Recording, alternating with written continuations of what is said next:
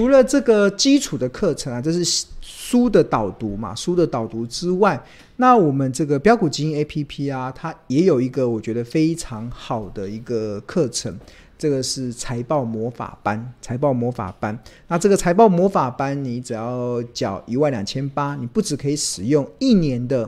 标股基因的 APP，然后你还可以上二十五堂的财报的课程。教你怎么认识 EPS，教你认认识本益比，教你怎么认识合约负债，教你怎么认识资本支出，一共二十五堂课。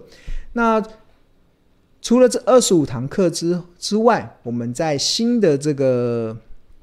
一一一一呃一一一二班，就是我们增增加。五堂的筹码的课程，这样增加五堂筹码的课程。那这五堂筹码的课程预计从四月九号礼拜六开课，就是每个就是每周六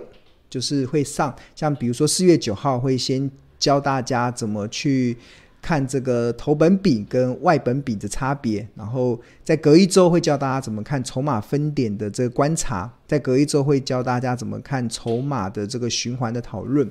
那在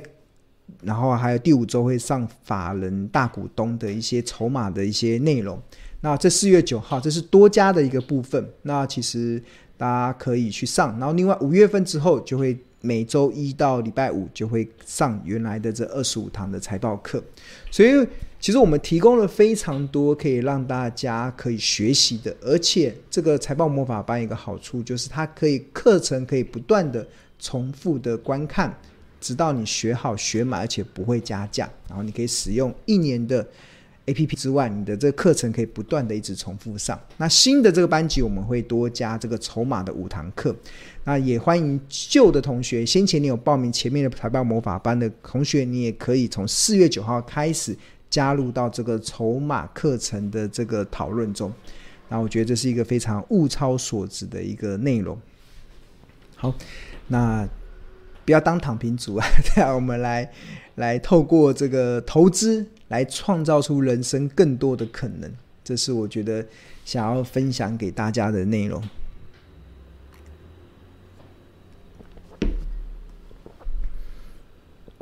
好，那我们来进入今天的主题。今天的主题是。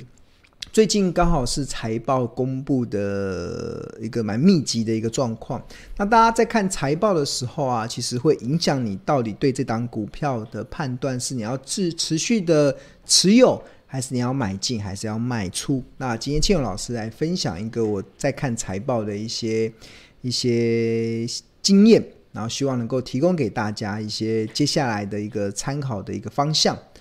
那财报啊，其实我们上市柜公司的财报的公布的日期啊，其实它呃，比如说去年的第四季就是年报会在三月三十一号以前公布，所以现在已经接近三月底了，所以我们看到大多数的上市柜公司都会按照规定去公布完财报。那公布完财报之后，下一次就是下一次公布财报的时间就会落在五月十五号，就是公布的是第一季的财报。然后之后是八月十四号公布第二季的财报，然后然后十一月十四号公布第三季的财报。那每月的营收是在隔月的十月呃十日以前，这个是十日以前公布。那我们看到了这些这么多的一个财报的这个公布的一些内容啊，就是我们要怎么去做一些呃看做一些内容的划分呢？那其实我觉得最近啊，大家除了关注这个。呃，EPS 之外，公布去年的获利，那可能大家关注什么毛利率啊、营业利率啊、经呃税后净利税后净利率这些表现。那我觉得最近还有一个更常常出现在大家的眼前的就是，很多公司都会公布现金股利，公布现金股利。那其实我为什么一直对台股非常有信心？其实有个很大的原因，就是我们台股。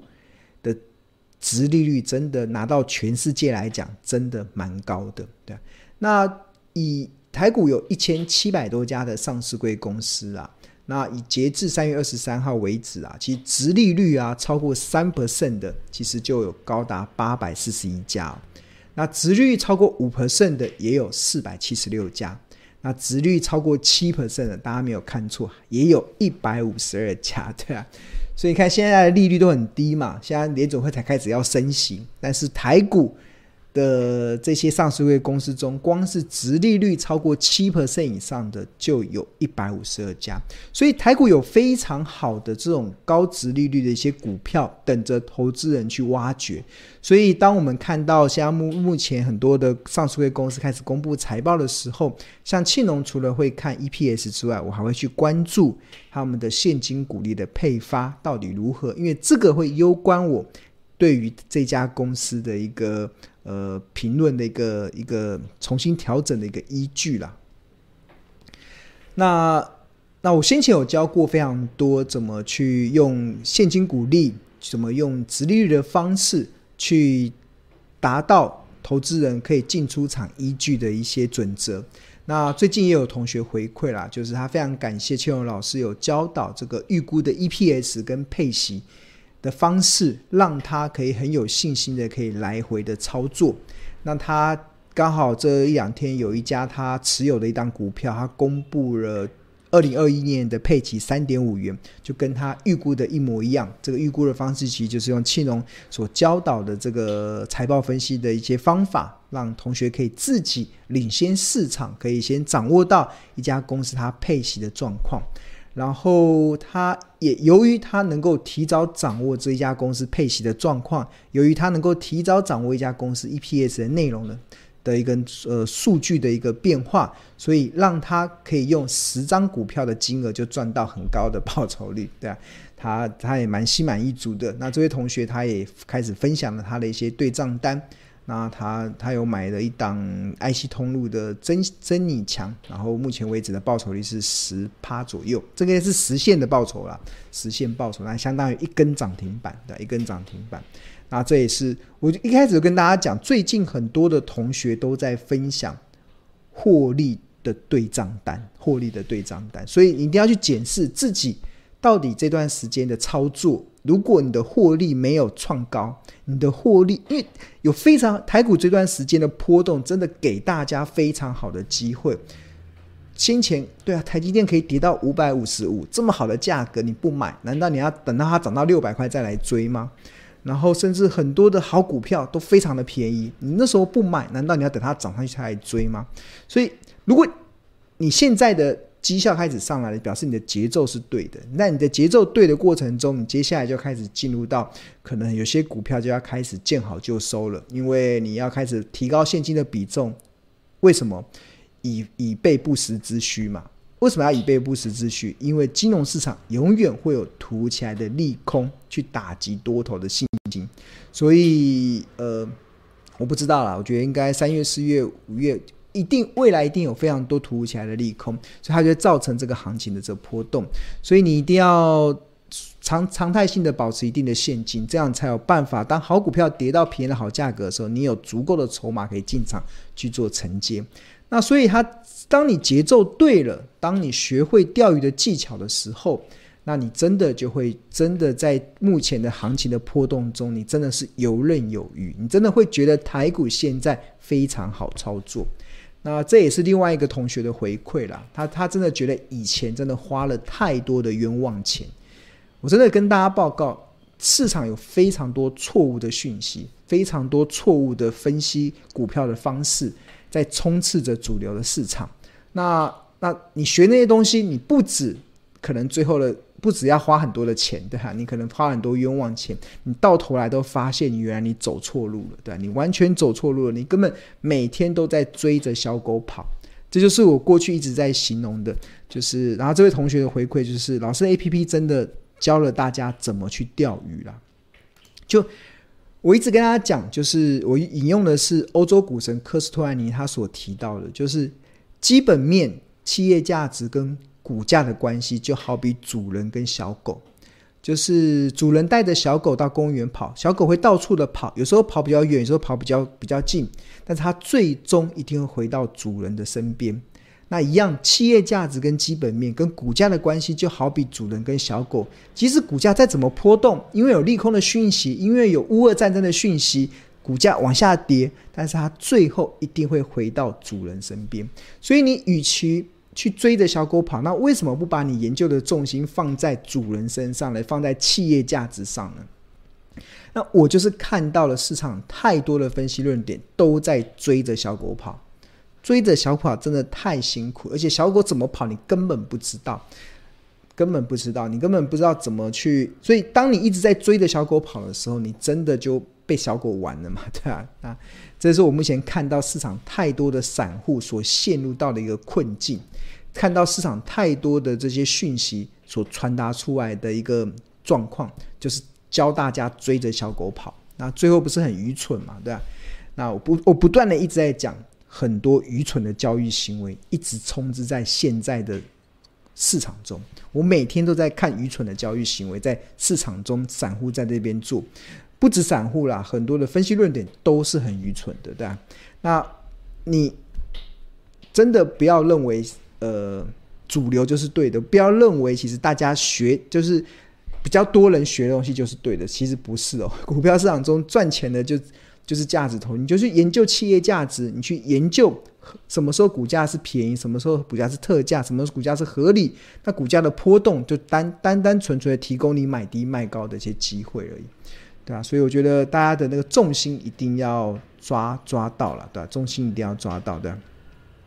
那刚有特别提到说，其实台股最近有蛮多。呃，宣布鼓励的一些呃企业嘛，那大家这个时候就开始思考，因为现在现在宣布，应该接下来就要开始面临到除权息的旺季，那很多同学就会开始思考，哇，那我该不该参与除息？尤其你是纯股族嘛，那我个人的建议，当然要参与除息啊，对，除非你的个人你的工作所得非常高，非常高了，可能超过了两三百万这种主动收入，你可能你你的税率会划不来。那不然不然，我认为其实呃参与除夕的好处蛮多的啦。那我这边做了一个试算表，就假设啦，假设一个上班族他的薪资所得就是主动的收入所得是五十六万元，然后呃假设有个五十六万元的上班族，他没有存股，他没有存股，他也没有领所谓的股股呃股利收入。那他一年后他要缴的所得税大概是七千六百块，按照我们目前的税制。但是如果他去买股票，然后买了股票之后就会有股利的所得。那假设他股利的所得是十二万，就相当于每个月加薪一万，就是你的存股的存存股的股票一年配下来的股利有十二万。那你的收入是变多了，你主动收入虽然只有五十六万，但是你的被动收入多了十二万。那正常来讲，收入变多了，是不是要缴更多的税？但是在大家知天经地义嘛，但是在台湾的这个呃股票的市场中蛮特别，就是你参加股利，你还可以享有减税的效果。比如说你同样的五十六万的薪资年所得，你有十二万的股利，你一年要缴的税就会从七千六下降到三千四。那如果你的股利所得提高到三十二万，更多了哇，更多的股利所得了，那你非但不用缴七千六的税。国税局还会退税三千六给你，看多了三十二万的被动收入，然后你非但不用缴税，你还还退税给你，这样一来一往就差了一万块哦。所以这就是存股的好处，就是很多人其实呃，其实我真的蛮鼓励的，一般的上班族就是你拿股票来存，然后基本上它不止它可以创造你好的被动的收入，甚至在五月份报税的时候，它还能够创造节税的效果。那这张图，这这张试算表就提供了一个大家非常重要的一个一个，我觉得一个参考了。当然，除息这件事情、啊，其实它还是要必须得去厘清的啦。因为除息它不是平白的除给你，它还是会影响到市值的一些变化。举例来说，假设有一家公司的股价是一百块，它预计配发五块钱的现金股利。那它配发完股利之后，它的股价就会从一百块降到九十五块哦，所以它的五块钱配给你嘛，所以所以它它并不像你把钱放在银行，把钱放在银行一百万，一年假设有一万块的利息，那你的本金一百万不会少，然后又多了一万块的利息。但是股票，但是股票其实它的这个股利，它会反映在股价的下降上。假设股价一百块，他配五块钱给你之后，虽然你领到了五块钱的现金股利，但是这家公司的股价也同时从一百块降到九十五块，所以跟银行的定存的概念是不一样。换言之，你要怎么样赚到那个五块的股利？关键就是它必须得填，就是涨回一百块，它才能够创造出这个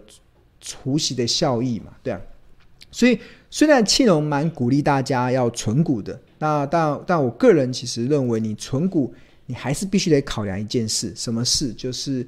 因为除权息的过程中啊，它是完全不影响市值的变化，所以当投资人要思考是否参与除权息的时候，最大的考量只有一个，就是你一定要避免让自己陷入到赚的股利。却赔了价差的困境，就是我股利拿到，但是股价一直跌，一直跌，或是涨不回去，所以这个是一个非常重要的关键。那我们看到最近很多的公司都在公布，呃呃股利的配发状况。你在看高股高值率的背后，你一定要去思考，你有没有可能赚了股利却赔了价差。那通常庆隆在做这个的部分，呃，举举例来说啦，其实像我觉得这蛮经典的案例啦，就是二四九八的宏达电，在二零一二年的四月二十四号，当时的董事会宣布配发四十元的现金股利，所以当时宏达电的股价是四七八，换言之，四十除以四七八，